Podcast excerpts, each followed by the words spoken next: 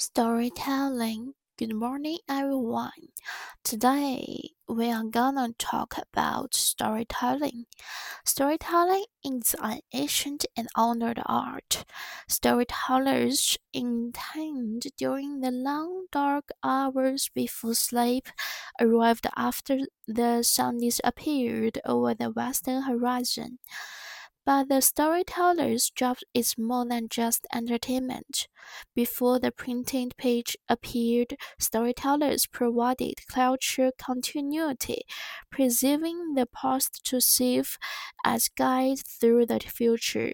Storytellers told tales of heroes to provide positive examples, the legends that held the tribe together and provide its identity, and the stories of foolish of evil beings to remind the young and old the penalties of not living correctly, even behavior too horrible to speak of directly, such as cannibalism, cowardice, or dice, could be examined through the meditation of a story.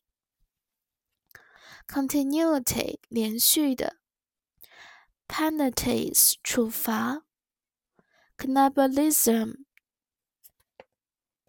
同类相食，cowardice 怯懦，meditation even today, books, magazines, radio, television, and movies still have not replaced the storyteller. None of these prominent reproducible media are able to deliver a personal, individualized message with the impact of a well-told story. Whether the purpose of a story is to set a mood, to entertain, to teach a lesson, to amuse, or to scare, nothing works like a good story at the right moment. A story with an obvious message concerning the result of another person's misbehavior can deliver a warning and deterrent that a direct confrontation cannot produce, and the story will do so without hurting egos. A positive relationship can be maintained and sometimes even strengthened while still delivering an unwelcome message. This is the power of the storyteller. Permanent 永久的，scare 惊吓，misbehavior 不礼貌，deterrent 阻碍物，egos 自我。 Not every story will fit every situation. A storyteller needs to select a story which will meet the needs of the situation, and then the storyteller must tailor the story to fit, fit the time available, the age of the audience, the location, and the mood desired. A good story choice will capture the interest of the audience. Audience members will relate to a location, experience, or emotion that they share in common with the storyteller and will suspend disbelief long enough to be drawn into the story as it unfolds. Food story built to a climax with a beginning, a middle, and an end. The elements of the story revealed in each section will lead to the next. Predicaments and solutions will depend on the details of the story revealed in an earlier section.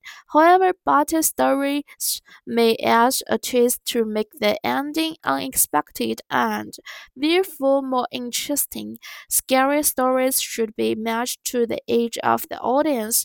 A little feeling of fright as the story is told may be beneficial in learning how to deal with scary things, but the use of leaning fear that is carried away from the story simply terrorizing as a susceptible person and helps no one. It is the responsibility of the storyteller to determine what is appreciated and not to abuse the audience's good faith Lingering 犹存的，terrorizing 恐怖，suspectful susceptible 易受影响的。Stories can come from nearly anywhere folktales, myths, legends, history, especially local history. Indian story, adventure yarns, and other storytellers are all source of inspiration. A short listing of a collected story is appended along with several examples of good story. However, the best source of story for good storytellers are their own experience. When inspiration and opportunity unite, a story is ready to be born. No matter what the source, the best story are those of which the storyteller have some personal experience or knowledge. This can be combined with other sources and a little practice to produce the tale to be told. When personal experience is the base of which a story is built, the story wills the tale to be told. When personal experience ring true to the audience and have a greater vitality, a dislike of insects crawling on your skin, an encounter with a wild animal or the memory of the weird, noisy experience when you were home alone can each provide the experience of feeling that will form the basis of a story. The experience need only be a wee part of the story, but that can be enough.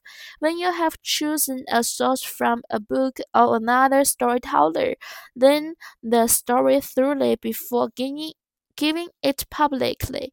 Do not memorize the story, memorize the outline and flow of the story, how they fit in the narrative. If they are key phrases, make sure you anchor them in your memory so they come out naturally where they should.